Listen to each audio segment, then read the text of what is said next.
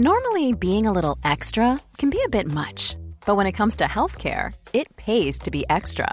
And United Healthcare makes it easy with Health Protector Guard fixed indemnity insurance plans. Underwritten by Golden Rule Insurance Company, they supplement your primary plan, helping you manage out of pocket costs without the usual requirements and restrictions like deductibles and enrollment periods. So when it comes to covering your medical bills, you can feel good about being a little extra. Visit uh1.com to find the Health Protector Guard plan for you.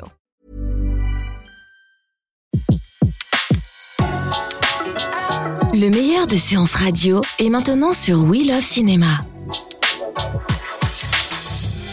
Les secrets du cinéma.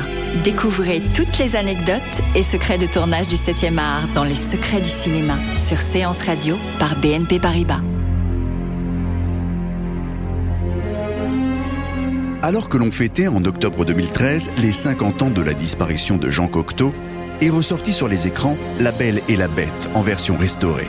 Une version la plus proche possible des désirs de Jean Cocteau, qui a laissé derrière lui un immense héritage manuscrit.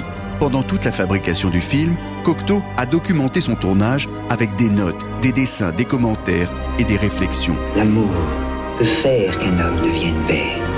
L'amour peut faire aussi qu'un homme laid devienne beau. Un travail inédit accompli par Cocteau qui décrit les conditions de tournage dans un froid terrible, ses rapports avec l'équipe technique. Méticuleux, il y décrit jusqu'à la moindre rayure sur les différents lots de bobines de son film. Je plaide coupable dans le premier et le second cas. J'avoue être cerné par la menace des fautes que je n'ai pas commises. Et j'avoue avoir souvent voulu sauter le quatrième mur mystérieux sur lequel les hommes écrivent leurs amours et leurs rêves. Dans son manuscrit, Cocteau découpe sa page en deux. Une partie pour raconter la scène, l'autre pour les dialogues. Au cinquième jour de tournage, il note qu'il y avait du soleil, mais que les avions continuent de tourner dans le ciel. Au septième jour, il s'agace qu'en France, et alors que la guerre est terminée, on ne puisse toujours pas faire de film en couleur. Cocteau a dû user de toute son imagination, de sa poésie et de son inventivité pour compenser le manque de moyens. C'est Jean Marais, devenu une star grâce au film L'éternel retour, qui propose à Cocteau de se lancer dans un conte de fées. Un conte qui serait inspiré des écrits de Madame le Prince de Beaumont, auteur de l'histoire originale. Cocteau y voit l'opportunité d'explorer certains de ses rêves d'enfant et va accepter l'idée de refaire un film 16 ans après son premier long métrage, Le sang du poète, réalisé en 1930. Tu as décrit qu'on entrait dans les glaces et tu n'y croyais pas. Je. Essaye. Essaye toujours. L'histoire de La Belle et la Bête démarre avec une jeune fille d'une très grande beauté, interprétée par Josette Day. Son père, un marchand ruiné, s'égare un jour dans une forêt mystérieuse et trouve refuge près d'un château majestueux. Le lendemain matin, comme promis à sa fille, il cueille une rose, mais se fait surprendre par le terrible maître des lieux, au visage mi-humain, mi-animal. La bête condamne à mort le père, sauf si celui-ci lui donne l'une de ses filles. C'est Belle qui renoncera à sa liberté pour vivre avec la bête. Belle qui finira par découvrir l'âme pure qui se cache derrière un visage repoussant. Dieu, vous avez du sang partout.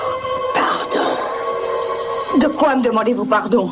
Pour Jean Marais, la pose du masque de la bête durait trois heures. D'être une bête. À l'époque, le comédien faisait son service militaire. Cocteau obtient du général Leclerc une permission spéciale. À sa sortie, le film est un immense succès. En 1946, il reçoit le prix Louis de Luc. L'univers de La Belle et la Bête a inspiré d'autres réalisateurs. Jacques Demy lui rend hommage lorsqu'il fait Podane. Non seulement on y retrouve Jean Marais, mais aussi ses bras qui sortent des murs, ses intérieurs avec une végétation luxuriante ou des détails dans les décors du château du père de Podane qui renvoient au film de Cocteau. Connaissez-vous Podane Oh, par Dieu, oui, Majesté. C'est la bête, la bête la plus vilaine après le loup. Et quand je dis vilaine, elle pupille la crotte. Mais qui est-elle? Une crasseuse, Majesté. Enfin, dans quelques mois, une nouvelle version de La Belle et la Bête sortira sur les écrans. 67 ans après Cocteau, c'est le réalisateur Christophe Gans, à qui l'on doit le Pacte des loups ou Silent Hill, qui dévoilera sa version de La Belle et la Bête avec Léa Seydoux et Vincent Cassel, sortie prévue février 2014. C'était Les secrets du cinéma sur Séance Radio, la radio de tous les cinémas par BNP Paribas. Retrouvez l'ensemble des contenus séances radio proposés par We Love Cinéma sur tous vos agrégateurs de podcasts.